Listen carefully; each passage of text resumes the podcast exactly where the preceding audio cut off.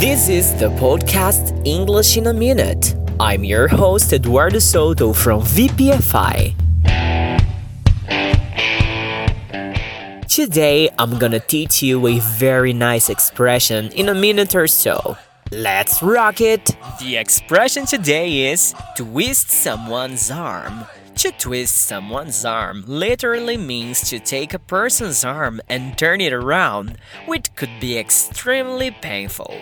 If your arm has been twisted, it means that somebody has done a great job of convincing you to do something you might not have wanted to. And if you can twist your mother's arm, it means that you can convince her and she will agree to do something that you want her to do.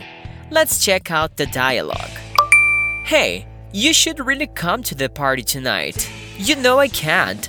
I have to record the new podcast for tomorrow. Come on! It's going to be so much fun!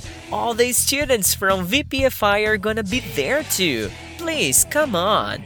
These students are gonna be at the party? Hmm.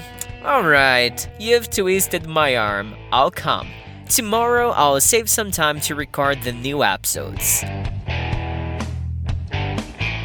How about creating your own examples using this expression that you have just learned and send me on WhatsApp for me to post on our VPFI Instagram? The WhatsApp link is down there and it's just click and send. After that, I can add you to our broadcasting list and it will avoid you to miss any updates about our content.